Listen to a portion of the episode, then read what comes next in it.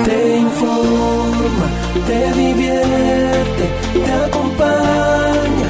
Es tu radio San Joaquín. Todo el día es tu compañía. Es tu radio San Joaquín. Radio San Joaquín presenta A Cuidarnos entre Todos, una hora de programa enfocado en la prevención e información de la salud en tiempos de pandemia, con entrevistas a profesionales del ámbito sanitario, campañas dramatizadas y noticias de fuentes oficiales. Siempre de forma responsable y amigable, porque es nuestra responsabilidad a cuidarnos entre todos. Este programa llega a sus hogares gracias al financiamiento del Fondo de Fomento de Medios de Comunicación Social del Gobierno de Chile y del Consejo Regional. Equipo ejecutor, Sandra Fuentealba, Loreto Donoso, Valeria Yáñez, Leonardo Zúñiga y Jaime Ollaneder. Bienvenidos.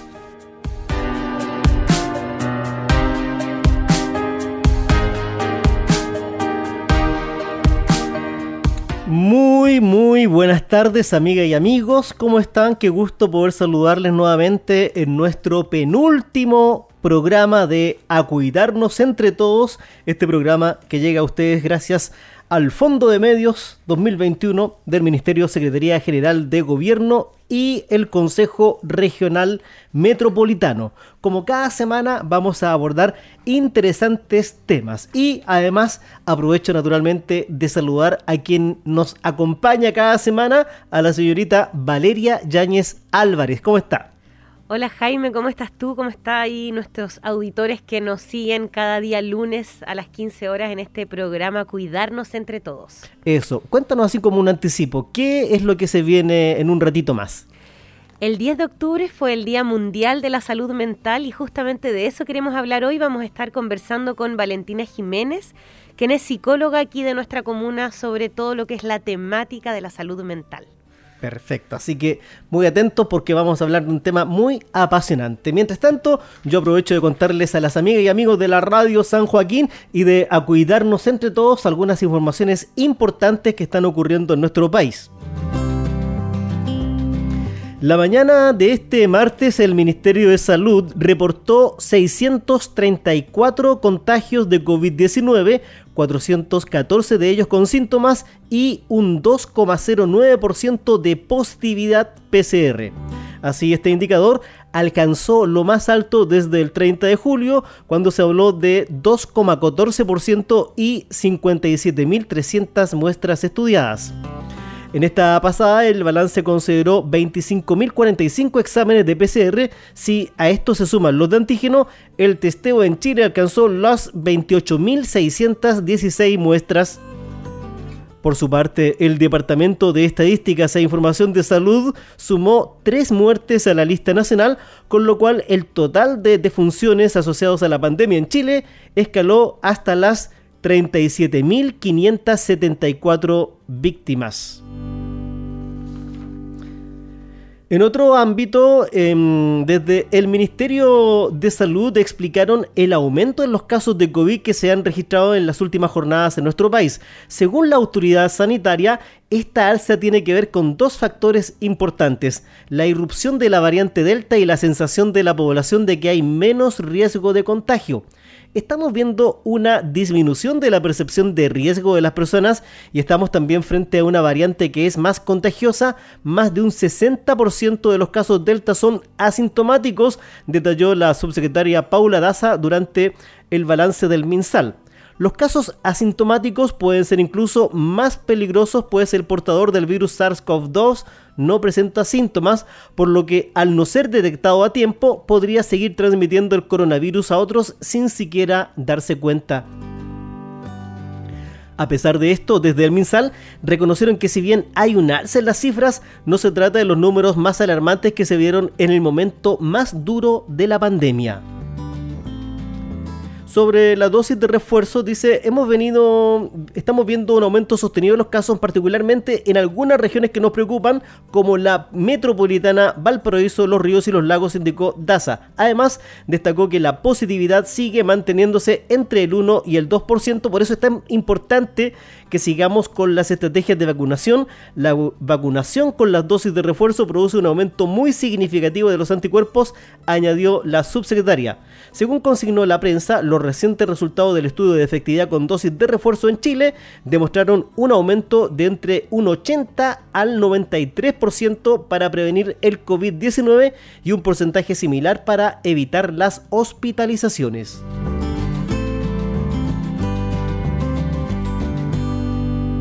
Y para nuestros amigos y amigas también sobre los operativos PCR en la comunidad. Para ello vamos a conversar acá un ratito con Valeria Yáñez, quien tiene la información de primera fuente desde la Dirección de Salud de San Joaquín.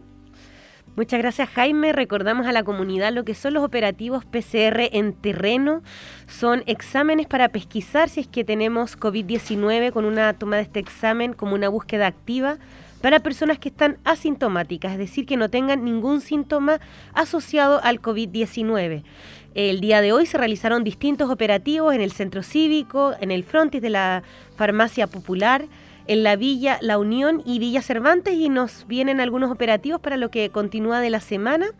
Mañana 13 de octubre estaremos en la Feria Juan Sebastián Bach en el sector norte de nuestra comuna y también en la Villa Manuel de Salas, exactamente en la calle Carmen 2341. Este operativo se realizará entre las 10 y las 12 horas. Y asimismo, el día 14, el día jueves 14 de octubre, estaremos en la Feria de Salud de la Junta de Vecinos Germán Riesco, en la Junta de Vecinos Villa Berlioz en Juan Aravena 433 y también en Mariano Puga, esquina Aysén, en la Feria Libre ahí del sector de La Legua. Lo mismo en Salvador Allende, esquina Martín Enríquez. Esos son parte de los operativos en terreno que se están realizando y además también en nuestros centros de salud también se vienen realizando PCR. Estos son los operativos en terreno y asimismo en el CEFAM Santa Teresa de los Antes, Doctor Arturo Baezagoñi y San Joaquín se están haciendo estos operativos. Muchas gracias, estimada Valeria. Y mm, antes de entrar a la entrevista de Valeria, les quiero contar que Chile realiza primer estudio a nivel mundial sobre uso de dosis de refuerzo en vacunas inactivadas que aumenta efectividad en prevención y hospitalización. Em, el estudio realizado por el Ministerio de Salud es el primero a nivel mundial en reportar resultados en el uso de las dosis de refuerzo con distintas vacunas en personas que tienen un esquema primario de inmunización contra el COVID. El presidente Piñera encabezó la presentación del primer estudio a nivel mundial sobre el uso de dosis de refuerzo de vacunas inactivadas. El estudio nos entrega una muy buena noticia porque significa que los chilenos y chilenas estamos mejor protegidos frente a la pandemia y demuestra además que Chile tomó una buena decisión cuando a comienzos de agosto fuimos uno de los primeros países en el mundo en iniciar esta vacunación masiva de refuerzo. La entrega de los resultados se realizó en el Palacio de la Moneda y el presidente estuvo acompañado por el ministro de Salud Enrique París, la subsecretaria de Salud Pública Paula Daza y el doctor Rafael Araos. Amigas y amigos, vamos de inmediato entonces a la entrevista de Valeria Yáñez y su invitada. Muchas, muchas gracias Jaime por ese pase. Qué alegría poder presentar a nuestra invitada que nos acompaña el día de hoy. Estamos con Valentina Jiménez, psicóloga del programa Elige Vida Sana. ¿Cómo estás, Vale? Muy bien, gracias Valeria. Eh, muchas gracias por estar acá. Eh, siempre antes de iniciar eh, las entrevistas nos gusta conocer a nuestros invitados desde primera fuente. Sabemos que eres psicóloga, pero nos gustaría si nos puedes comentar un poquito más de ti, hace cuánto trabajas en la comuna, a qué te has dedicado. Eh, sí, bueno, eh, trabajo en la comuna hace un año, eh, de hecho casi exactamente hace un año, entré en octubre del año pasado. Em, y bueno, me he dedicado antes em, en el área comunitaria jurídica. me tocó trabajar harto con jóvenes que estaban en conflicto con la justicia. Entonces nosotros ahí trabajábamos desde la reinserción social, siempre desde el ámbito comunitario. harto trabajo en terreno. Y eh, bueno, hace un año eh, comencé a trabajar acá en la comuna, también desde un enfoque comunitario, como así ya trabajan nuestros centros de salud hace tiempo ya. Em, y eso, y eso, muy, muy contenta de poder trabajar en la comuna, en los equipos, en los distintos equipos que tienen eh, los distintos SESFAM o dispositivos de salud de acá. Y eso, soy psicóloga. Em, eh, ¿Qué más puedo contarte, Vale? Em, me gusta harto también el trabajo, em, bueno, además como decía, ¿cierto? De esto de en salud, en lo judicial, en lo comunitario, también me gusta harto el tema de educación. Eh, así como otros otros datitos, más como tú decías, de conocernos. y eso, eso en general. Súper, además también la radio aporta esa eh, labor educativa un poco de poder acercar la salud a las comunidades, de poder resolver muchas dudas que de repente cuesta entenderlas.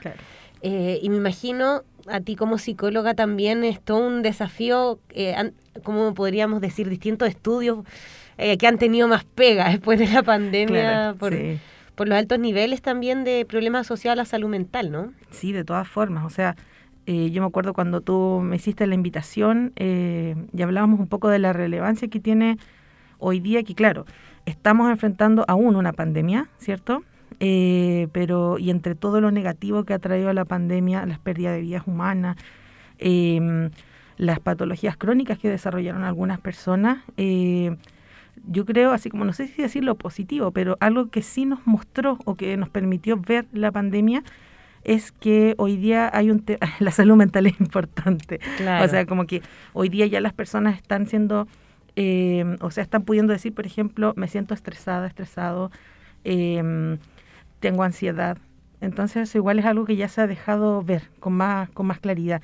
Quizás antes padecíamos eso, sentíamos eso, vivíamos eso, pero hoy día ya podemos nombrarlo. O, por ejemplo, bueno, en muchos lados aún se sigue eh, estigmatizando un poco el tema de acceder a a, la terapia o a una atención con psicóloga, psicólogo, psiquiatra, pero eh, yo creo que igual cada vez más se ve como algo necesario o que las personas están buscando acceder. Eso. Claro, ¿no? Eh, de todas maneras, y ahí yo una pregunta, vale, quizás como para entrar en el marco de, porque decíamos al inicio del programa que el 10 de octubre fue el Día Mundial de la Salud Mental. Claro y nosotros hablamos de problemas asociados a la salud mental. Entonces ahí de repente esta pregunta más macro quizás como para iniciar, ¿qué es la salud mental en ese sentido? Sí, mira, eh, yo creo que, bueno, en general, independiente de, la salud mental, yo la salud en general, eh, uno la suele asociar al espacio médico. Claro. Como al espacio de salud, que uno va a un centro de salud, a un hospital, lo que sea, pero en general, tanto la salud física o la salud mental, y en este caso la salud mental, eh, es eh, un estado general, ¿cierto?, de bienestar que nos permite, bueno, esta es una definición muy de libro, obviamente hay muchas cosas, eh, muchas formas de complementarla, pero es este estado, ¿cierto?, general de bienestar que podemos sentir las personas, eh, que nos permiten enfrentar el día a día, ya a nivel individual y también comunitario, o sea, yo puedo estar bien, pero si también algo le pasa al espacio en el que me desenvuelvo, probablemente no me sienta bien. Entonces también eh, bueno, ahí destaco igual el, rol de la comunidad que también tiene. Eh, eso en términos, en términos generales, o sea, es como este estado que nos permite eh, desenvolvernos, ¿cierto?, de forma individual y comunitaria, considerando distintos ámbitos, ¿cierto? Puede ser la salud física, la salud mental, pero, pero eso en general. Es ese estado que nos da el bienestar que nos permite enfrentar los conflictos. No quiere decir que no van, no van a haber problemas, no van a haber conflictos, pero es lo que nos permite enfrentarnos a lo cotidiano. Eso. O sea, la, salud mental sería parte un poco del, entorno de la vida y que hoy día podemos como un poco hacer más consciente, como dices tú, con, con cómo ha visto se ha visto afectada también durante la pandemia y sus pros y contras. Sí, no, y ahí, disculpa, también agregaría que eh, hay un componente, eh, bueno, no puede agregar muchas palabritas, pero también, eh, que es lo que yo creo que igual cada vez se va complejizando, pero en el buen sentido, el tema de la salud mental, que es considerar que hay otros factores que influyen también dentro de la salud mental, como por ejemplo eh, lo socioeconómico, lo ambiental, que y hoy día con la pandemia lo vemos. O sea, eh, el cambio en la situación económica de los hogares, por ejemplo, em, las relaciones familiares, cómo fueron cambiando, afecta a nuestra salud mental. Entonces eso también es parte de este bienestar general del que hablamos. Claro, porque uno de repente lo piensa como, ah, se siente mal que vaya a la psicóloga, pero a veces no solamente una atención individual, sino es un contexto. Claro. Y a veces uno, uno tiende a, asociar, el, eh, asociar la salud mental a una atención individual. Por ejemplo, como estamos hoy día nosotras. Claro. Como en esta lógica como médico-paciente un poco. Em, pero también hay personas que, que para ellas, para llegar a este bienestar del que hablamos, eh, les puede venir muy bien un espacio grupal, de trabajo grupal, o eh, no sé, o quizás no una atención que pueda durar tanto tiempo, sino que una intervención puntual, eh, o un trabajo más comunitario vecinal, que pueda estar guiado, tutoriado por alguien. Entonces, eso igual es, es algo que yo creo que, em, que hoy día cuando hablamos de salud mental, eh, yo creo que se ha ido enriqueciendo con el tiempo. Claro, mucho más completo. Claro. Y entonces, si es que la salud mental es lo que nos permite de alguna manera enfrentar el día a día, ¿cuándo yo sé que tengo como alguna afección o algún problema vinculado a la salud mental? ¿Sería en el fondo cuando no puedo enfrentar el día a día? ¿O, cómo, cuál es la definición? ¿Cómo yo sé si tengo alguna problemática vinculada a la salud mental? Bueno, primero igual... Eh, hay muchas, muchas posturas, muchas corrientes, muchas, eh, desde muchos lugares donde ver esto, pero en términos generales, eh, uno habla eh, del malestar, por ejemplo, de, cuando uno tiene esta sensación de que no puede enfrentar bien las situaciones o de que algo ya te está haciendo mucho ruido y cambia, y sobre todo eso igual es un criterio, no solamente desde las formas quizás más integrales de ver la salud mental, sino que también desde el área más médica, o sea, cuando, cuando nuestra rutina cambia, por ejemplo, cuando nuestra eh, no sé, eh, pasa alguna, nos vemos enfrentados ante ciertas situaciones y nuestra rutina cambia completamente, no podemos enfrentar el día a día de la forma en que lo solíamos llevar o que nos gustaría llevarlo, eso ya es un motivo en el que se ve irrumpido este bienestar del que hablamos. Y ahí uno ya podría decir, levantar una alerta, está pasando algo, puedo acudir a mis redes, redes comunitarias, redes, no sé, eh, familiares, de amistades, y ahí uno puede empezar a anotar, porque a veces también, eh, y eso también es otro, otra, podríamos decir, un criterio también, como eh, las personas, ¿cierto?, con las que yo me vinculo, con las que yo me relaciono, están notando que a veces algo pasa. o que algo irritable, porque no están bajoneados. Claro, o que, eh, o que ante ciertas situaciones yo respondía, no sé, yo solía hacer cierta, no sé, por ejemplo, antes era mucho más amable, como dices tú, me he vuelto más irritable. Esas también son eh, señales o, podríamos decir como algunos signos de que, de que algo está pasando ahí, de que quizás necesitamos eh, darle atención a cierto tema. Eso. O sea, en el fondo, la, yo te pregunto, o sea, un poco para entender el fenómeno de la salud mental y, las terapias, porque uno de repente va al psicólogo, o sea, yo tuve una, una terapia, una vez me acuerdo, fui a la psicóloga, y finalmente es una conversación que uno va como llegando a un punto común de cómo enfrentar una problemática, ¿no? Un poco desde ahí también se, ¿O cómo ves tú este el, rol que tienen los psicólogos hoy día en un momento que, que yo creo que nadie tiene mucha claridad hacia dónde vamos por eh, la incertidumbre? Recién Jaime, por ejemplo, leías las cifras, ¿ha aumentado, no ha aumentado? ¿Cómo nos enfrentamos a la pandemia, el tema económico? Claro, exacto. O sea, yo creo que ahí tú das mucho en el clavo con respecto a esto de, de cómo uno va construyendo en el fondo esta, podríamos llamarle conversación o, esta, o, o este relato Em, pero ahí lo importante em, es, claro, como tú dices, eh, comenzar a ver qué es lo que está, qué es lo que a uno le ha servido. Porque yo, en, cuando tú dices, por ejemplo, el rol del psicólogo, la psicóloga, eh, yo no puedo llegar y, decirle a la persona, o sea, de poder se puede, y, pasa. Claro. Em, yo, podría decir como, mira, lo que a ti te pasa es esto, tienes que hacer esto. No hay una eh, receta. Claro, pero lo importante y que, y que muchas veces a las personas les hace más sentido es ir, eh, porque a veces las personas llegan, como te decía, algo les hace ruido, hay algo que genera malestar, pero entre medio uno empieza a darse cuenta que hay muchas otras cosas que, que necesitamos abordar, que necesitamos trabajar. Entonces, eso es lo importante de ese trabajo, o sea, nosotros empezar a desenmarañar un poquito qué es lo que está sucediendo, qué es lo que nos hace ruido, y, y ahí ir viendo estrategias de cómo uno poder eh, llevándolo. Claro. Eh, además también nos nos han mandado algunos mensajes. Recordamos que el WhatsApp de la radio o también por eh, estas nuevas plataformas, Telegram también uno se puede comunicar hoy día. Eh, vale, y ahí una pregunta que, bueno, aquí en la radio nos mandan algunos mensajes también nuestros eh, auditores, algunos saludos ahí a través del Facebook.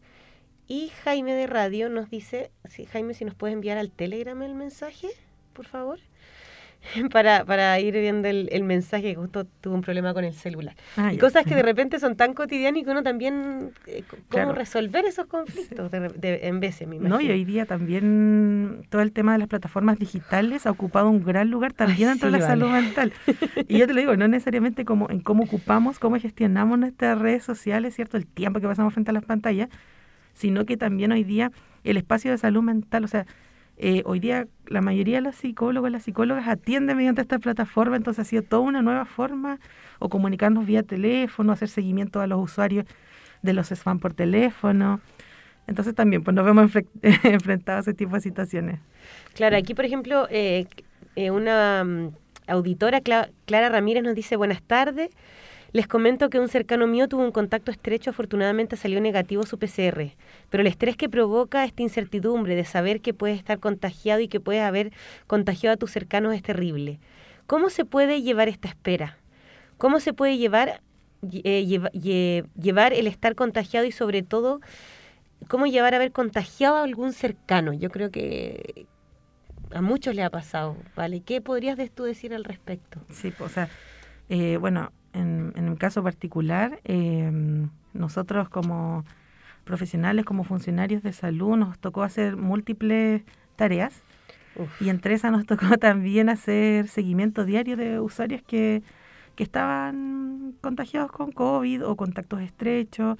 Contacto estrecho era aquí lo que Sí, comentaron. lo claro. que nos comenta aquí. Contacto O estrecho. sea, es decir, no sé si, si, si yo fui la culpable, y vamos a decir con esas palabras que uno a veces lo, lo dice, lo decimos entre Exacto. comillas, porque no es necesariamente eso, sino que es un fenómeno. Pero es la sensación igual Claro, que tiene la persona. Sí, claro. igual, lo que iba con eso era que, que no- igual nos vimos enfrentados, o sea, como para responder un poco a Claro. eso, eh, nos tocaba en este seguimiento diario enfrentar muchas situaciones como esta, o sea, la angustia y la preocupación porque, eh, pucha, ayer vi a un familiar y quizás yo lo contagié y tiene alguna, y tiene alguna enfermedad crónica. Y, y también, y claro, nosotros teníamos que hacer un seguimiento diario, pero en el fondo nos se veía enfrentado con más que eso porque eso es lo que nos, nos- que nos mostró un poco la pandemia, que, eh, que nos ha mostrado, nos sigue mostrando en el fondo, que, que no es solamente eh, un tema, eh, o sea, claro, hay un tema médico del contagio, de los síntomas que podemos tener, de, de, lo- de las enfermedades que se pueden desarrollar después, pero también hay algo que es muy importante, que es cómo nosotros eh, enfrentamos la, esta enfermedad en términos de salud mental, como que es, que es lo que nos tiene aquí. Y claro, o sea, ahí un elemento importante que nosotros eh, le sugeríamos mucho a las personas era mm, el tema de las redes, eh, apoyarse en, en los familiares, en, en los amigos, em, porque claro, eh, la persona cuando ya está contagiada, está contagiada, ¿ya? Pero ahí lo importante es, como te decía, eh, vincularnos, ¿cierto?, con las personas que sean parte de nuestra red para tener este apoyo, esta contención, ¿ya? Para ir, eh, para que, por- porque claro, en el momento uno puede decir, eh, efectivamente yo eh, no tengo un- una culpa, ¿cierto?, objetivamente, pero Claro. sí necesitamos este colchón, este, este soporte que nos pueden dar otras personas, que nos pueden hacer ver de mejor manera que efectivamente hay algo que está, o sea, claro, nosotros podemos eh, lavarnos las manos y todo eso, pero eh, al enfrentar una pandemia hay cosas que ya se escapan de, de nuestro alcance. Entonces las personas de nuestro entorno pueden ayudar mucho a, hacer esta compañía, este acompañamiento, ¿cierto? Y a mostrarnos de que efectivamente em, la, eh, la culpa a veces está, pero las personas nos pueden ayudar a decir como chuta, eh, aquí esto ya se escapa de nuestras manos. Y a mostrarnos que, que claro, que, mm, que en este caso el sentimiento de la culpa, el sentimiento de la angustia eh, son válidos, pero lo importante es que es ir dándonos cuenta de que efectivamente no es eh, no es nuestra o, que o que ya escapa de nuestras manos, que es, lo, que es como el principal mensaje que nosotros entregamos. Claro, yo creo que ahí hay un tema de, tú lo decías al inicio, ¿vale? Como aprender a nombrar ciertas emociones Claro. y aprender a saber en qué momento estoy Claro, eh, y- eso. Y ahí también eh, algo súper importante respecto al, al, al, al coment- a, la- a lo que te comentaba esta, esta usuaria, esta persona, es que, mm, eh, como te decía recién, eh, hay culpa, hay angustia, ¿cierto? O puede haber, no sé, pena, eh, nostalgia, el sentimiento que sea, y la persona por eso mismo tiene eh, está bien que lo nombre, que diga lo que le pasa, que porque si no nos te- terminamos guardando, guardando, guardando, y sabemos, ¿cierto?, que este tipo de situaciones después em, escapan por otras vías. Pues entonces, como te decía, es súper importante, si es que las personas tienen eh, las redes, ¿cierto? Es bueno conversar qué es lo que nos está pasando, em, qué es lo que estamos sintiendo. Eso. No, de, de, todas maneras, vale. O sea, importantísimo lo que mencionas tú de, de buscar las redes, buscar los apoyos para poder un poco nombrar y no tener miedo a eso, porque siempre el típico del chileno, bueno, no sé si el chileno, de repente la sociedad, ¿cómo estáis? No, bien, ¿y tú? No, bien, todo bien, todo bien, todo bien. Pero también de repente uno no anda. Claro, sí. Y, y como te decía, o sea, como esto que tú dices de, de nombrar, ya igual nos permite, a veces cuando uno a alguien le dice, eh, ¿sabes que estoy más o menos? Eh, a veces igual pasa algo en esa otra persona y esa otra persona también puede estar viviendo por algo muy parecido. Entonces, eh, el tema de la escucha o del acompañamiento con otras personas em, también nos puede ayudar a empatizar entre, uno, entre, entre nosotros mismos, apoyarnos, ¿cierto? Porque uno ya sabe, uno ya le pasó, por ejemplo, algo. Entonces, si uno ya se enfrenta a otra persona que también está pasando por lo mismo, igual eh, te da, a veces te puede dar esa sensación de, de utilidad, ¿cierto? De sentirte que estás apoyando a otro, que a ti ya te pasó, o, al revés, también la persona a uno le puede brindar consejo también. Y bueno, y yo creo que en casos eh, ya más complejos, que claro, uno a veces habla de, de estas atenciones o, o estos quehaceres, ¿cierto? Como el acompañar, como el escuchar, como el rodearse de las redes eh, más significativas, también uno tiene que reconocer cuando las cosas ya están, cuando hablábamos, ¿cierto? Por ejemplo, si ya no estoy pudiendo dormir por esta angustia, ¿qué hago?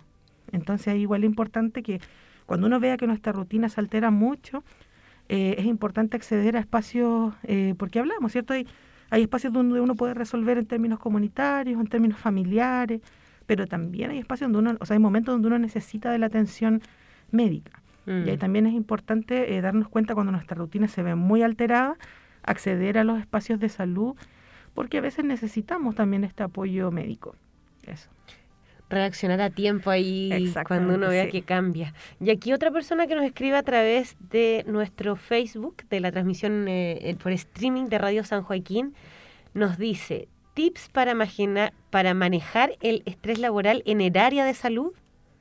¿El ejercicio físico ayudará con eso? Pregunta. Sí, de todas formas, de todas formas. Em, uno de los, bueno, entre los, estos tips, em, nosotros igual trabajamos harto con eh, bueno, no, no, no, no, siempre tiene ese nombre, yo por lo menos lo hablo así, pero em, que en el fondo es ver cuál, cuáles son nuestros círculos de control. O sea, como identificar qué es lo que está, por ejemplo, todas las situaciones que nos están afectando, que nos generan estrés. Identificarlas, lo que hablábamos, nombrarlas, ¿cierto? Y ahí en este círculo ver, por una parte, cuáles son las que yo puedo controlar y cuáles son las que no. Entonces, por ejemplo, la pandemia. Yo no puedo controlar la pandemia, pero ¿qué sí puedo controlar? Ver lo que siempre, o sea, lo que se ha hablado generalmente, la cantidad de información que estoy recibiendo por redes sociales, ¿cierto? O si me estoy aislando mucho, que eso también es algo muy importante. Entonces yo creo que en primer lugar, eh, respecto a la pregunta, eh, eso es un ejercicio que uno puede hacer, qué cosas, identificar qué cosas puede controlar, cuáles no.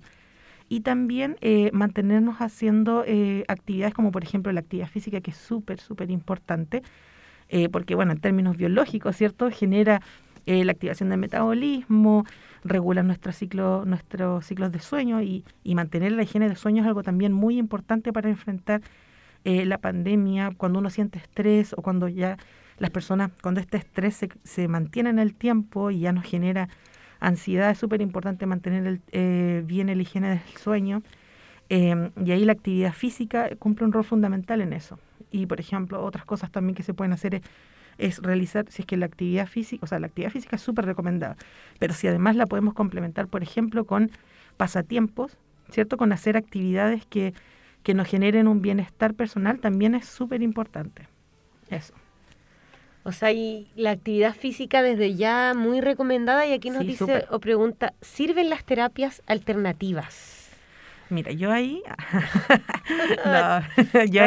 estamos, aquí hablando con Valentina Jiménez, psicóloga del programa Elige Vida Sana. A ver qué nos dice. Eh, bueno, mire, yo creo eh, que eso depende de la persona. Hay personas que yo, bueno, esa es mi forma de trabajar. Yo, cuando me enfrento a una persona que voy a atender, a un usuario, una usuaria, em, no suelo preconcebir qué es, de qué forma voy a tratar a las personas, ¿ya? Si a esta persona, yo en, este que en este desenmarañar que hablábamos, en este darnos cuenta qué es lo que, de qué es lo que está pasando, eh, si a esa persona le hacen sentido las terapias complementarias, bienvenido sea. O sea, eh, esa es la idea. Mientras a la persona eh, la lleve hasta ese bienestar que hablábamos, que le permita enfrentar el día a día, enfrentarse en su comunidad, en su trabajo, se puede trabajar. Pero también hay personas a las que no le hacen mucho sentido y que sienten, hay personas que me pasa que me han dicho, pucha, siento que pierdo el tiempo. Entonces, bueno, esa persona quizás no le va a venir tan bien. Pero sí, hay muchas personas que les contribuye, que, sienten este bienestar, que se sienten más aliviadas, sienten menos estrés, por supuesto que, vienen bien este tipo de, terapias. O sea, hay que ver también qué, qué, terapia o, qué tratamiento con cada persona y con cada personalidad y en, ese sentido. Sí, pues hay personas que les gustan que, por ejemplo, que les den, que sean súper cuadradas, que les, que les den una tarea y que, em, eh, no sé, por ejemplo, em, eh, ¿qué es lo que, cómo podría mejorar yo de aquí a tantas semanas? ¿O qué me gustaría, qué te gustaría hacer? Y hay personas que les gusta recibir ese tipo de, de atención.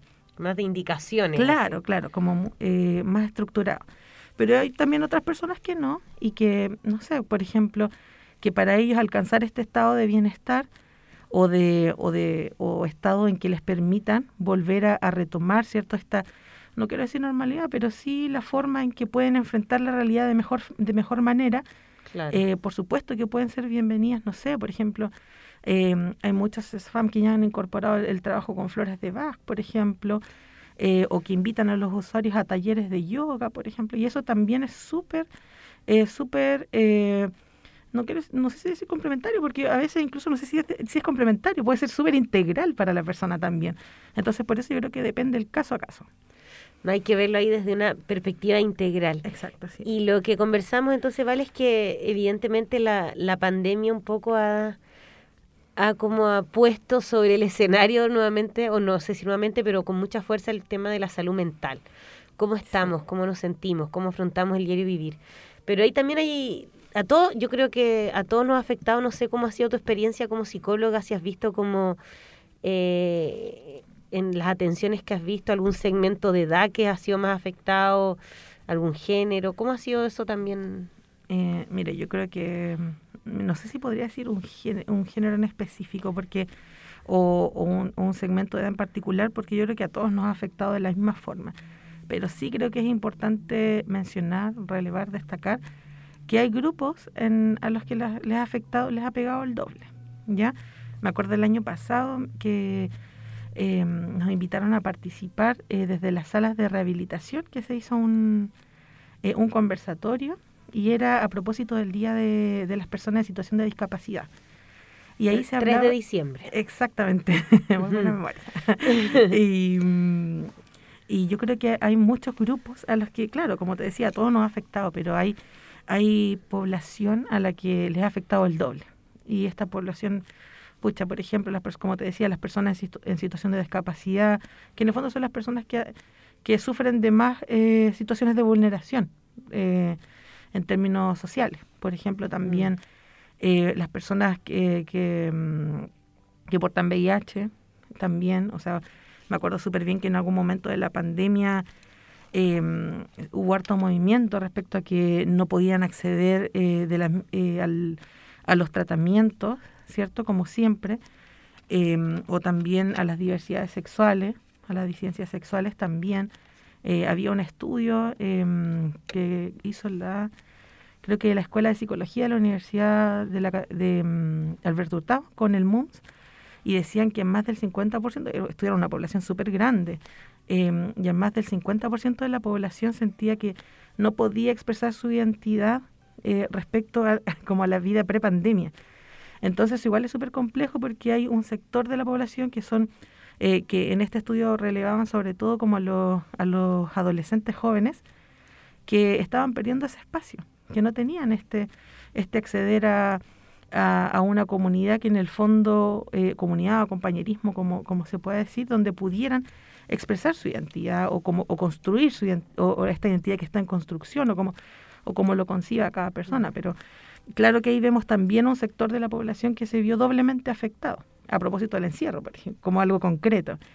Eh, eso, y bueno, y las mujeres las que generalmente eran las cuidadoras, o sea, también hay hombres cuidadores, pero la mayoría en Chile la mayoría de las personas que ejercen las tareas de cuidado son las mujeres y, y también se vieron muy afectadas. O sea, hace poco escuchaba, eh, no me acuerdo bien dónde fue, quizás fue el debate presidencial, que fue hace poco. Eh, y ayer, de hecho. Sí, pues se mencionaba que hubo un retroceso de 10 años respecto a la inserción de la mujer en el, en el espacio laboral, entonces y eso a causa de la pandemia. Entonces, claramente que estos son grupos que se han visto doblemente afectados. O sea, todo lo que habían avanzado también las mujeres en eso y ahora tener que... Eh, y esto por falta de eh, salacunas con aforo reducido, a dónde dejo el hijo, cómo, o cómo cuido a mi mamá que está, eh, no sé, este, llegó a situación de postración, hay un montón de... Sí, pues, y, y, por ejemplo, bueno, y el tema escolar también, pues donde hay eh, los colegios, por ejemplo, ahora que, que, son, que se tienen que cumplir ciertos aforos o los horarios que impiden que, que, mm, que una persona pueda trabajar en un horario laboral de ocho horas. Entonces, esas son situaciones. O conectar a los hijos de repente a las clases Zoom. Claro, claro, también. Y este sistema híbrido, y además la mayoría que trabajan en salud, en educación, son mujeres. Exacto. hay un tema ahí bastante... muy, muy fuerte, complejo, y donde claramente la salud mental ahí eh, repercute y no, no, solamente en un tema de, de, estrés o de lo que hemos hablado todo este rato, estrés, de ansiedad, sino que también en, en, otras cosas que, que hoy día eh, se están levantando harto que tiene, y que tiene que ver también con la salud mental, que es, por ejemplo, la realización personal, cuál es mi proyecto de vida, que eso también se ve irrumpido a propósito de la pandemia. Yo he tenido muchas conversaciones con amigas respecto a eso, como esa como sensación de hacia dónde ir, como esa, estar perdido.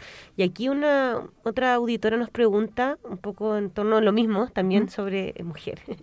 Denise dice, la depresión es contagiosa, mi mamá se deprime, yo no tengo problemas, pero cuando a ella le pasa, yo también entro en crisis. No sé cómo ayudar a mi mamá. Claro, mira, em, es muy real eso de que esto de, no sé si decir contagioso, pero sí, o sea, uno lo siente como, como que se transmite y, es muy real, es muy real. Y ahí em, es bueno igual que ella lo esté viendo, que lo esté visualizando, como hablábamos, como hemos hablado harto a lo largo del programa. Em, yo creo que ahí, bueno, eh, sería súper bueno que quizás ella, la mamá de, de la persona que escribe, eh, que ella pueda igual quizás, eh, no sé si ella, ella tendrá la disposición, pero sería ideal de que acceda a un espacio de salud eh, en caso de que, de que ella tuviera un diagnóstico, por ejemplo, de depresión o que estuviera, porque entra en crisis, o sea, ella tenemos algo que, que no es solamente, porque por ejemplo cuando uno habla de estrés, el estrés puede ser momentáneo, ¿cierto? Pero cuando ya las situaciones son reiterativas, cuando se cronifican, o sea, permanecen en el tiempo, ahí ya necesitamos, hablábamos hoy día con, con mi compañera del Vida Sana, aprovecho de mandar un saludo a, Daniela Mejías, estábamos hablando sobre un boletín que estábamos haciendo em, respecto a la prevención del suicidio. Y, em, y ahí entre los puntos claves está el pedir ayuda cuando, cuando ya vemos que estas situaciones se repiten por ejemplo, a veces uno tiene muy, em, eh, no tiene muy incorporada la idea de asistir a un espacio de, salud mental, eh, espacios, por ejemplo, que en la comuna hoy día son a través del CESFAM o del CESAM, em, pero hay que atreverse, yo creo. Cuando las personas no tienen esta, eh, no tienen experiencias previas de asistir a una psicóloga, un psicólogo, un psiquiatra, yo creo que hay que dar ese paso. Y también, bueno, ahí rodearse siempre, como decíamos en este caso, eh, la relación madre-hija, ir apoyándose, eh, ir, y, también quizás ampliar la red. A veces uno tiene, eh, suele em, como volverse hacia sí mismo, ¿cierto? Como, no, este es mi núcleo, pero a veces también hay personas que, claro, no necesariamente uno tiene que abrirse al, al 100% si es que la persona no quiere, pero sí también hay personas que, en las que uno puede apoyar ciertas cosas, e ir em, empezando a conversar, empezar a, vernos las caras, ¿cierto? Eh, ahora que ya se puede manteniendo ciertas eh, medidas preventivas de, del contagio de COVID. Eso. Ahí hay un tema de cómo uno busca ayuda y se rodea, porque también como la sociedad no ha implementado tanto esto como del núcleo familiar, de solamente ver a tus cercanos, además con el tema del distanciamiento físico, uno de repente, ese, o sea, el tema de la relación madre-hija, el encierro, o sea, me, me, pongo lo que dice Denise también y yo creo que a todos nos ha pasado también, de repente cuando las personas entran a una edad mayor, ¿Por qué también se asocia muchas veces los problemas de salud mental a los adultos mayores, por ejemplo? Claro. Como si, como si perdieran eh, la vida. ¿Cómo, ¿Cómo te ha tocado en algún momento abordar esa problemática o cómo crees tú que...? Eh, sí, mira, yo ahí antes eh, de pasar, de a, esto de, de las personas mayores también destacaría esto, esto que tú dices recién, o sea, que lo nombraste como distanciamiento físico. Yo creo que eso es algo súper importante y que, y, que, y que en materia de salud igual se ha ido eh, destacando harto, que es el tema de hacer la diferencia del distanciamiento social y del distanciamiento físico. Porque uno veces eh, suele decir como no, hay que mantener el distanciamiento social, pero no, pues lo que hay que mantener es el distanciamiento físico. Sobre todo, no hay que perder el distanciamiento social, porque eso es algo que también contribuye a que, en este caso, síntomas depresivos, como lo que nos comenta Denise, se profundicen al no mantener relaciones con otras personas, al no, eh, al no comunicarnos, ¿cierto? Entonces igual sería súper bueno eh, comenzar a, a, volver a abrirnos un poco, a ver quién, a quiénes tenemos alrededor, porque sobre todo a propósito de la pandemia, hemos comenzado a ver que hay situaciones que, que también viven otras personas. Y eso también puede ser súper eh, positivo en términos de compartir las experiencias o de recibir ciertos consejos. A mí me funcionó por aquí, a ti te funciona por allá. Entonces eso puede ser súper enriquecedor. Y respecto a las personas mayores, em, ahí, bueno, ahí es, un tema súper eh, complejo igual, porque em, hay personas que, que ya vivían, eh, que ya se encontraban, o sea, hablábamos, ¿cierto?, de que de que la población mayor igual es un, no, sé si lo nombramos en verdad, pero es un segmento, es una población que igual vive muchas... Eh, eh, han sido yo creo que de, de estos grupos que han sido doblemente golpeados a propósito de la pandemia. Claro. Porque si ya eh, las personas mayores a veces viven ciertos niveles, eh, van perdiendo cuando se habla de, de si son autovalentes o no, por ejemplo. A propósito de la pandemia, este valerse por sí mismos a veces se vuelve, se radicaliza más aún, se profundiza, se profundizan en estas dificultades de acceso. Entonces, claro, es un tema bien complejo y sobre todo pensando en que eh, que muchas personas eh, mayores a veces pierden redes por el paso del tiempo y como te decía, esto se profundiza más aún con la pandemia, porque claro, el encierro nos trae algo material, que es el no poder salir, el no poder encontrarnos con otros. Entonces ahí, eh, claro que a veces, eh, no sé, a mí me pasó en términos familiares, o sea, em, tengo una, abuela que claro, que ella tenía ciertos problemas en términos cognitivos y a propósito de la pandemia, se fueron agudizando, pero mucho más. Entonces, claro que, es un tema muy, muy complejo ahí y lo importante es em, eh, de esta, hay, o sea, y sobre todo en la comuna de San Joaquín, eh, hay espacios, hay dispositivos hacia los cuales vincularse y yo haría esa recomendación en este segmento de la población. Hay espacios, eh, ya sean em, clubes de adulto mayor, hay programas, como hace, hace un tiempo veía también que acá vino un, invitado, ¿cierto? Que, que no, eh, a la radio San Joaquín, em, eh, hablando sobre el programa Más, que es un programa que trabaja con adultos mayores también, entonces ahí es súper importante también hacer ese trabajo de, y lo asocio a lo que te comentaba al principio, de, de, de, el, de que el distanciamiento físico no impide necesariamente el distanciamiento social. Claro. Y hay una pregunta, Vale. Eh, eh Valeria. Por favor. Valerias, sí, Es que me llamó una, una auditora que no, no, quiso salir al aire, pero me pidió que yo le hiciera la, la, la, pregunta. Dice que ella em, sufre continuas crisis de pánico. ¿ah? Y que no, no, no la dejan vivir, eh, tratando de decir lo que ella me dijo, que no puede vivir tranquila porque las crisis de pánico la agobian a cada instante, que son muy pocos los momentos en que está como, como tranquila. Eh, y me preguntaba dónde puede acudir en la comuna para recibir ayuda. Eso es básicamente lo que ella me dijo y no, no quiso salir al aire, tampoco me dio su nombre. Sí. Eh, mira, depende del espacio de atención donde, donde ella se atienda. puede ser Hoy día ya en el CESFAM, tengo entendido que en el CESFAM Santa Teresa ya está funcionando la plataforma Teletriage, ¿cierto? Sí, Teletriage. Claro. Em, depende si el acceso que la persona tenga, ¿cierto? Mm, al manejo computacional, porque si es, si es que tiene manejo, puede acceder, em, ahí la sugerencia es eh, acceder al espacio de salud de la comuna, que sería a través del CESFAM, ¿cierto? Ahí los CESFAM lo que hacen, ahí el conducto es que se solicita una, una hora médica, ella puede entrar a la página solicitud.teletrech.cl y ahí se llena un formulario donde se piden antecedentes básicos y luego la solicitud concreta. Entonces ella puede solicitar una atención por salud mental, ¿cierto? Ahí eh, hay un espacio incluso para, para escribir observaciones, un poco el detalle de lo que ella le pasa. Em, y ahí el conducto es que se, se atiende por médicos, ¿cierto? Eh, los médicos ahí eh, evalúan Em, eh, por ejemplo, si es, que, si es que es algo más complejo, se deriva, por ejemplo, a un, centro más especializado, que sería el CESAM, o si es que es atendido por psicólogos o psicólogas del centro de salud mismo. Eso se puede hacer eh, por esa vía, eh, si la persona está inscrita en el CESFAM doctor Arturo Baez o Santa Teresa, y si es que no, si es que no tiene este acceso por vías digitales, puede ir directamente al sector en el que se encuentra inscrita, en cualquiera de los tres SFAM y hacer esta solicitud directamente.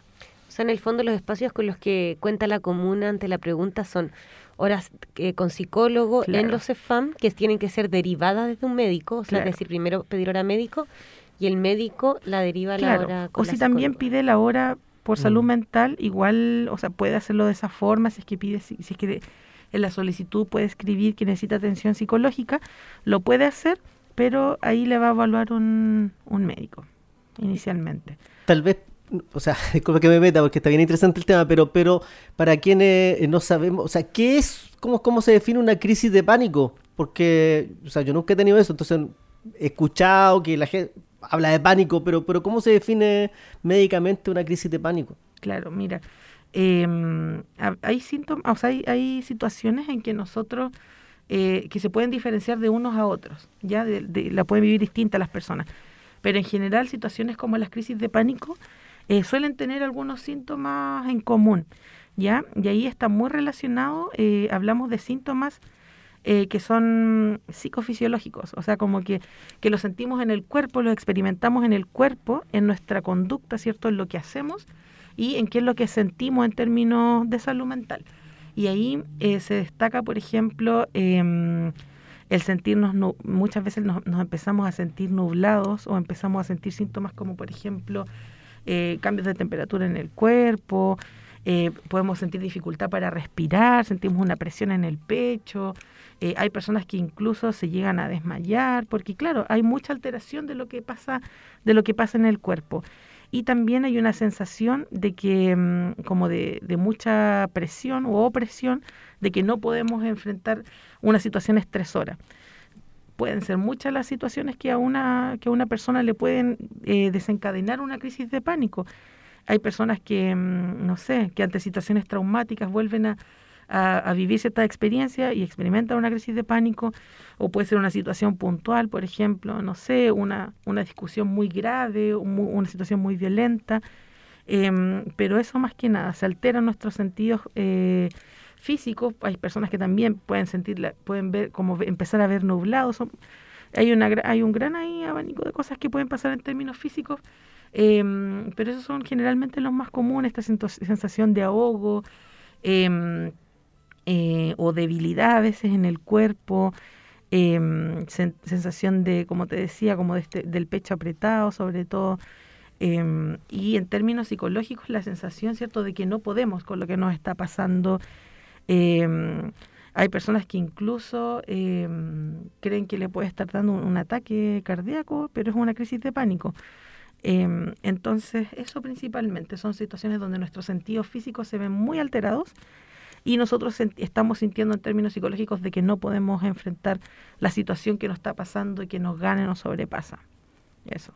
¿Y eso, cómo se trata eso farmacológicamente o con un tratamiento psicológico? Mira, inicialmente hay, o sea, hay personas que mm, depende, depende cada uno, pero em, eh, hay personas que llegan inmediatamente, por ejemplo, a servicios de urgencia Y, ahí hay una atención médica. Ahí puede haber, eh, no sé, se puede inyectar algún fármaco o, puede, o se le pueden eh, indicar cierto, cierto fármaco eh, mediante vía oral. Em, pero luego, no, no todos los casos, pero hay casos que llegan, que son tan agudos, como les decía, hay personas que pueden sentir que están viviendo un ataque em, cardíaco y, y, claro, y es una crisis de pánico. Em, y esos son los casos más graves. Pero eh, sí, a pesar de que a veces puede haber atención médica, es importante que eso se continúe, ¿cierto?, con, eh, con una atención psicológica. Eso sería lo ideal, porque eh, algo generó esa crisis de pánico y ahí lo importante es ver qué está pasando ahí, qué es lo que, qué es lo que está haciendo que, que se vea mm, interrumpida nuestra vida cotidiana me, acuerdo de lo que decía Denise también, o sea, cuando ya las crisis son muchas, hay que ver qué es lo que está pasando, más allá de, de la atención o, de, o, de, o del recibir un medicamento, por ejemplo.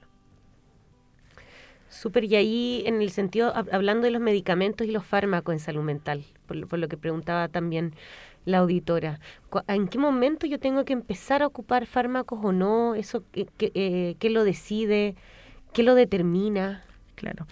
Em, bueno, ese es un tema muy sensible, eh, sensible porque mm, eh, a veces hay mal uso de, lo, de los psicofármacos, ¿ya? Y, es, muy, es muy delicado ese tema porque los psicofármacos eh, tienen que, bueno, en primer lugar tienen que ser dados por, indicados por médicos, ¿ya? Em, médicos generales y que son situaciones que pueden ser tratadas por ellos mismos o sino también por algún especialista, que en este caso serían los psiquiatras. ¿Ya? Y es importante, em, es muy importante apegarse a las indicaciones médicas. ¿Por qué? Porque los psicofármacos cuando son, eh, cuando uno se, cuando uno se eh, pudiera automedicarse, eh, está igual expuesto a muchas, a muchas consecuencias o posteriores. efectos posteriores, claro.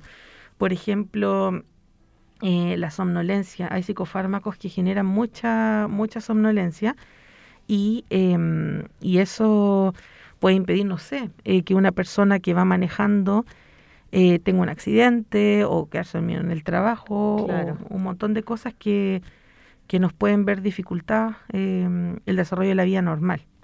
Claro, vale, hay una auditora, auditora al teléfono también que tiene una consulta. ¿Aló? Aló, buenas tardes. Un saludo cordial para ustedes, escuchando eh, el programa tan interesante con respecto a los problemas emocionales que todos tenemos.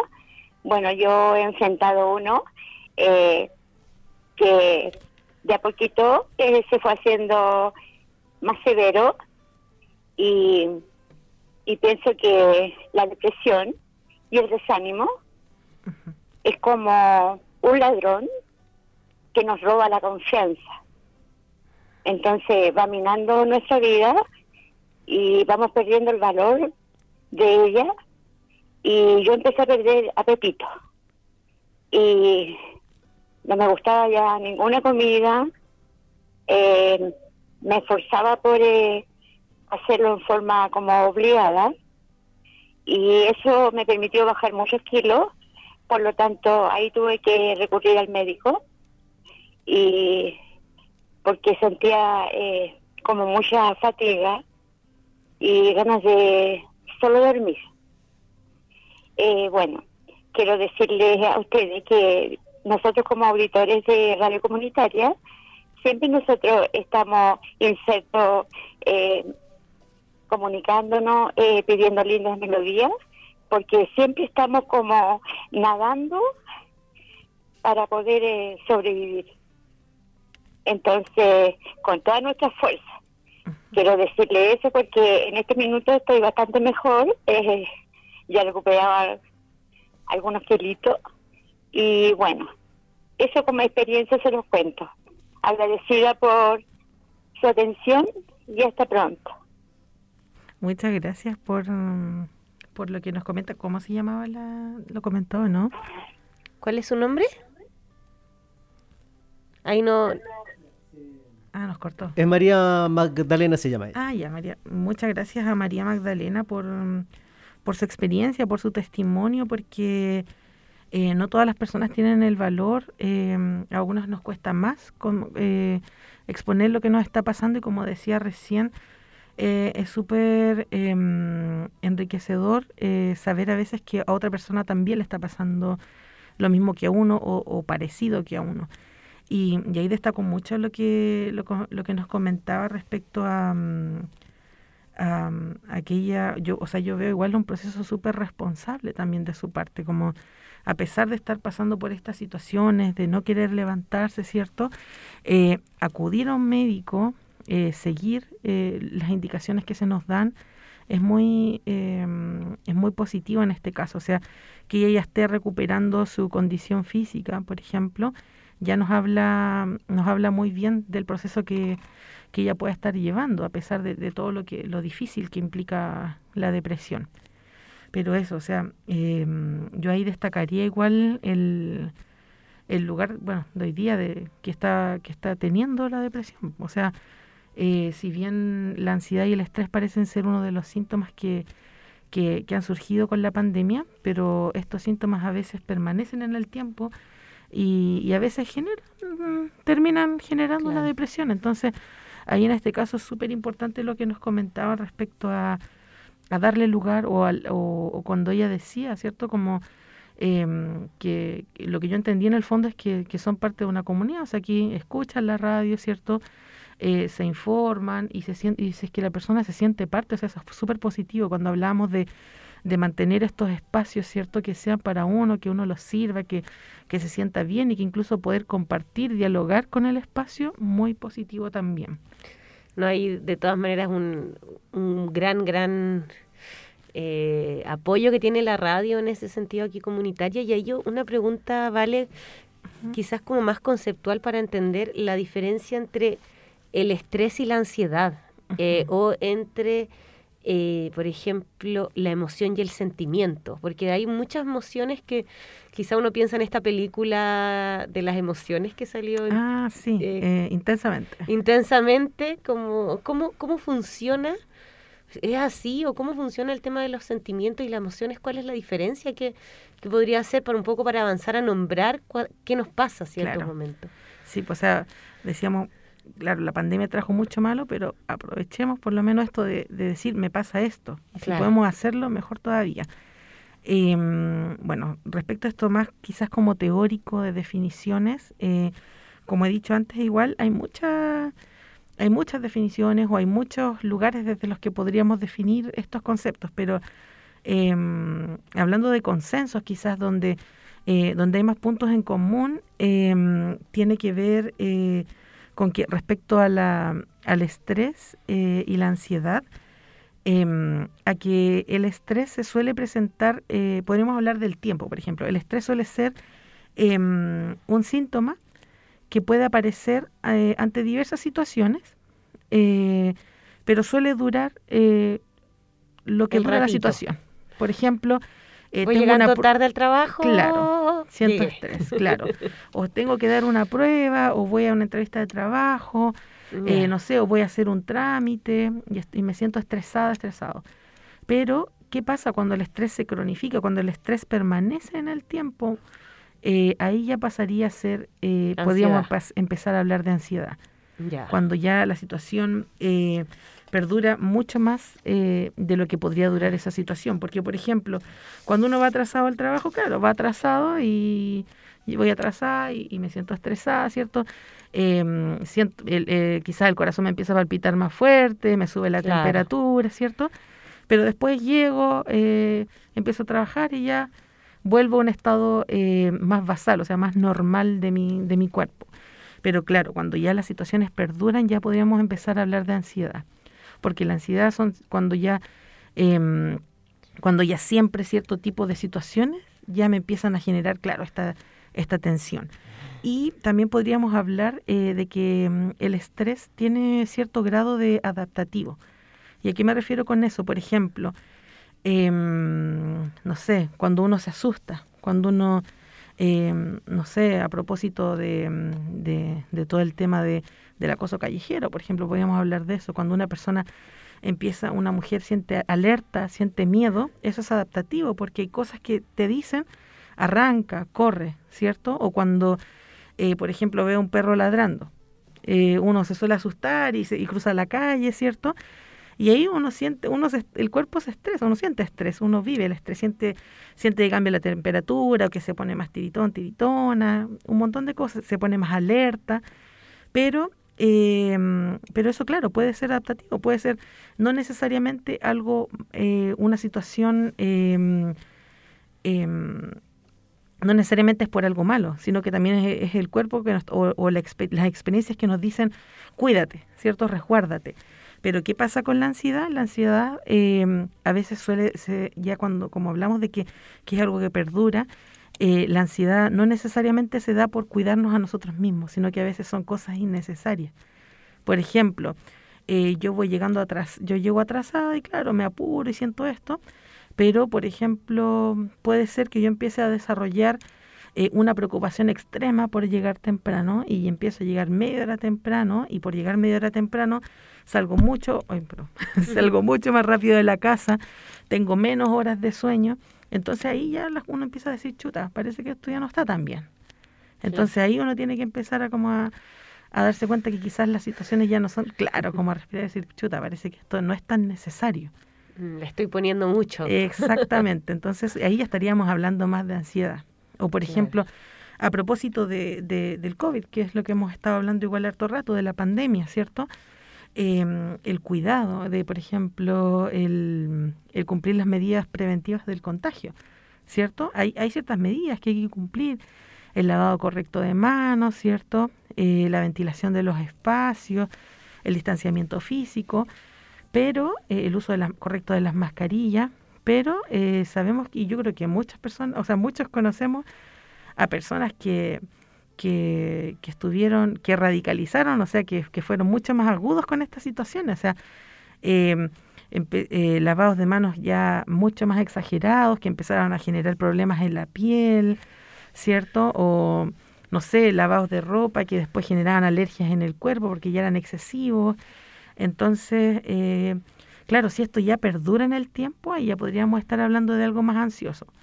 Y uno ahí podría decir que uno es como no sé si este, uno lo mide como por escalones, pero uno diría estrés, ansiedad, depresión, eh, trastorno. claro, no, necesariamente porque, claro, eh, el estrés, no sé si yo lo pondría en un escalón porque, porque a veces las personas también viven cuadros de estrés. Claro. Que no necesariamente pueden generar eh, algo ya como, como una ansiedad, así como eh, a veces uno tiene momentos más ansiosos Exactamente. Por podríamos hablar cosas. Claro, entonces podríamos estar hablando de un cuadro de estrés, por ejemplo. Ya. Cuando vivimos una situación de estrés que puede durar harto tiempo, claro, nos enfrentamos, a, nos enfrentamos hacia a mucho estrés. Em, y lo mismo con la ansiedad, ¿ya? Em, hay cuadros mucho más graves, hay trastornos, de hecho, que están eh, clasificados dentro de la, del, del ámbito más médico por ejemplo, hay personas que, mm, que, pueden ser diagnosticadas con trastorno de, ansiedad generalizado o, o, incluso los mismos, eh, cuando lo que conocemos como el TOC, por ejemplo, los trastornos obsesivos compulsivos también tienen ahí su, su aporte de su grano de ansiedad. Entonces ahí también hay distinto, eh, yo más que un escalón hablaría como de, de un de un espectro, ¿cierto? De un de un de un abanico de, de, trastornos, de nombres, de situaciones, de cuadros que pueden tener algo de estrés, algo de ansiedad y, y respecto a la depresión también. O sea, em, la ansiedad puede estar vinculada a la depresión, pero no siempre, no siempre. Claro. Hoy vale, se nos pasó la hora volando, me decían aquí por interno, ya son las cuatro, seis minutos. Eh, pero, o sea, primero agradecerte porque creo que también aclaró mucho eh, los conceptos, las preguntas también que nos hicieron, bueno, Magdalena, eh, Denise, que estuvieron aquí participando del programa, Jorge, Clara, que nos, que nos escribieron, nos comentaron. Em, y bueno, así como tan de sopetón que nos llegó el final, eh, ¿qué es lo que te gustaría un poco como instalar o si quieres mandar algún saludo? Eh, bueno, instalar eh, primero eh, varias cosas, no, no tenemos tanto tiempo, pero eh, sí esto que hablábamos y creo, creo que, que, es un poco evidente para las personas que han escuchado todo el programa porque lo hemos hablado harto, Eh, uno es que mm, distanciamiento social es distinto a distanciamiento físico. Que eh, tenemos que mantener cierto, ciertas medidas de distanciamiento físico o de cumplir ciertos aforos ahora que ya se están empezando a flexibilizar algunas medidas, pero eso no implica que, nos distanciemos socialmente de las personas. Porque, eh, bueno, en los, en los círculos de vida sana que ya hemos hecho con algunos usuarios ha salido mucho el tema eh, se ha diagnosticado mucho el tema de la dificultad de volver a retomar los espacios sociales en los que participábamos. Eh, mucho temor al contagio eh, y es muy válido. Pero hay que empezar a dar estos, estos pasos que podemos dar de forma un poco más segura, que son cumpliendo las medidas preventivas. Y hay que cumplirlo, hay que cumplir los distanciamientos, ¿cierto? Pero recalcaría todo eso, eh, recalcaría todo eso la, la importancia de, de retomar los espacios. Reencontrarse Exactamente. La comunidad, la radio, hay un espacio que, Eh, un- claramente, puede servir sí. mucho. Sí, eso y, em, y por supuesto la invitación siempre a, a- a vincularse al espacio de salud, em, a los programas que hoy día están ya volviendo a funcionar, por ejemplo el programa en el que participo yo, el programa Elige Vida Sana, eh, que atiende a usuarios que, em, que, que, tienen hoy día, por ejemplo, eh, obesidad, sobrepeso, em, que, aún, que no tienen patologías crónicas como diabetes hipertensión, o sea, personas que podrían tener factores de riesgo, pero que aún no tienen la enfermedad. Ahí nosotros trabajamos con nutricionistas, psicólogas y profesionales de actividad física que pueden ayudar, ¿cierto?, a, a enfrentar em, este futuro diagnóstico que esperamos que no se diagnostique. Así que eh, los invitamos a participar de los programas porque ha sido difícil este retorno, ¿cierto? Eh, porque uno se acostumbró a no salir de la casa, entonces hacer la invitación eh, a las personas que nos escuchan a, a volver a, mm, a participar de los espacios de salud que tiene la comuna de San Joaquín. Una batalla para romper esa cotidianidad que teníamos. Eh, bueno, vale, muchas gracias Valentina Jiménez, psicóloga del programa Elige Vida Sana, que vamos a estar difundiendo también a través de las redes sociales de Salud San Joaquín, los talleres, las actividades eh, que se vienen haciendo. Así que Ay, bueno, un saludo, me Sí. faltó, a, a mis compañeros, de, bueno, del programa y también al, al Cuchitril, que creo que varias personas que han participado en radio también han mandado ese saludo, que son mis compañeros con los que, con los que comparto día a día. Así que eso. Súper, así que un saludo a los compañeros del Cuchitril, como lo dijo Sí. la Vale, me encantó ahí el, el nombre. Y bueno, un saludo también a todas nuestras auditoras, auditores que se han sumado hoy día, así que muchas gracias a este espacio radial. Muy bien, Valeria, gracias a la psicóloga y mm, nos encontramos la próxima semana en nuestro último programa. Chao, chao. Eso, y usted no se vaya porque ahora viene nuestra campaña dramatizada justamente que tiene que ver acá con el tema de la salud mental. Un, un breve pausa y ya estamos de regreso.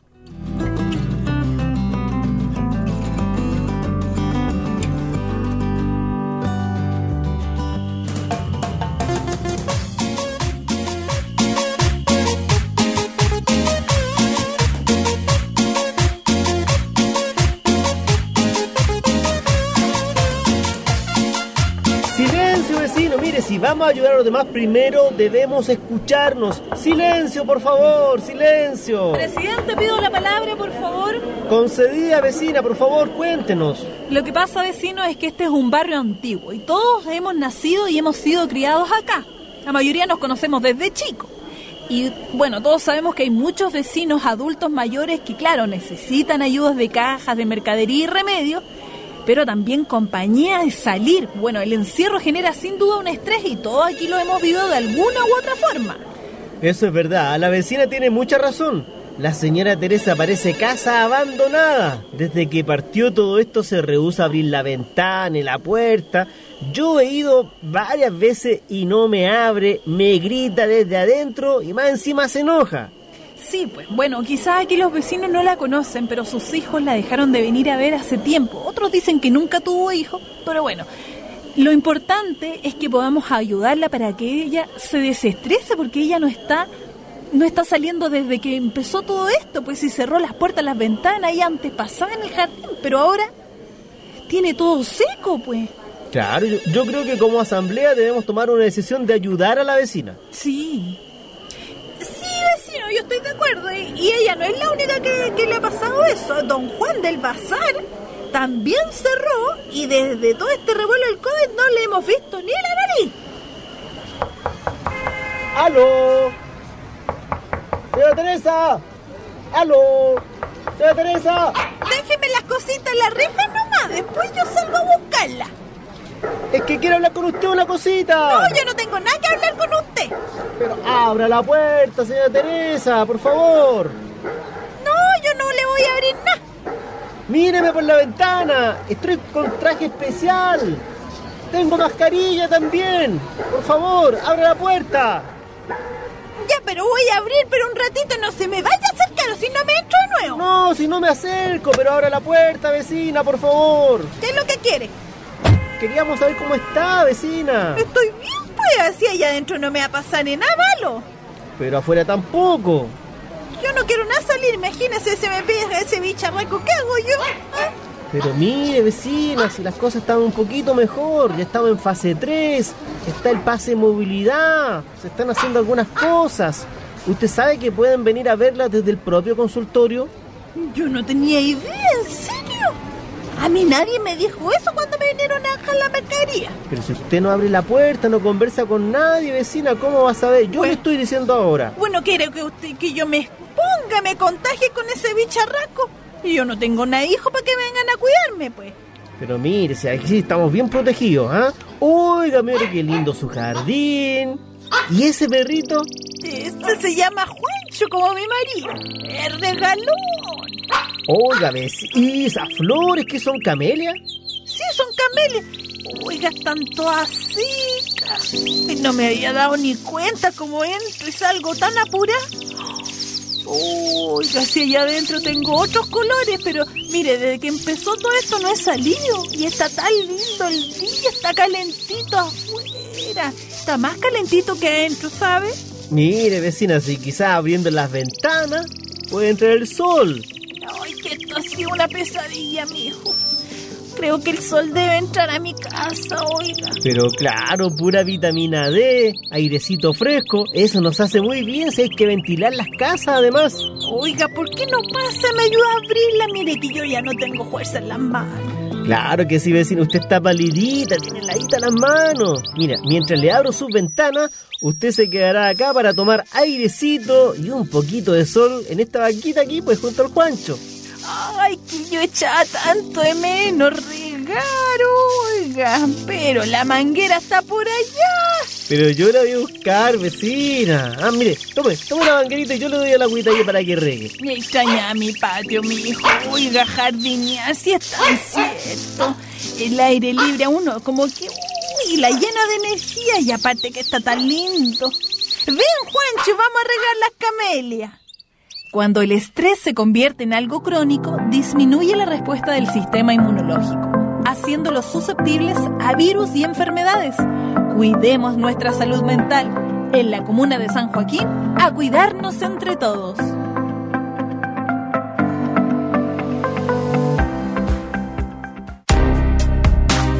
Radio San Joaquín presentó A Cuidarnos entre Todos, una hora de programa enfocado en la prevención e información de la salud en tiempos de pandemia, con entrevistas a profesionales del ámbito sanitario, campañas dramatizadas y noticias de fuentes oficiales.